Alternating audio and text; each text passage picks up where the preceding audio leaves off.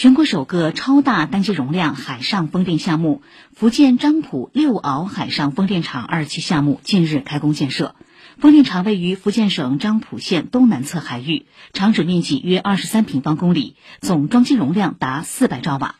目前，我国海上风电场通常采用的单机容量为十兆瓦以下的机型。这一项目批量采用十六兆瓦及以上大容量海上风电机组的项目，发电效率将大大提高。近年来，我国海上风电快速发展，装机规模继续保持世界第一。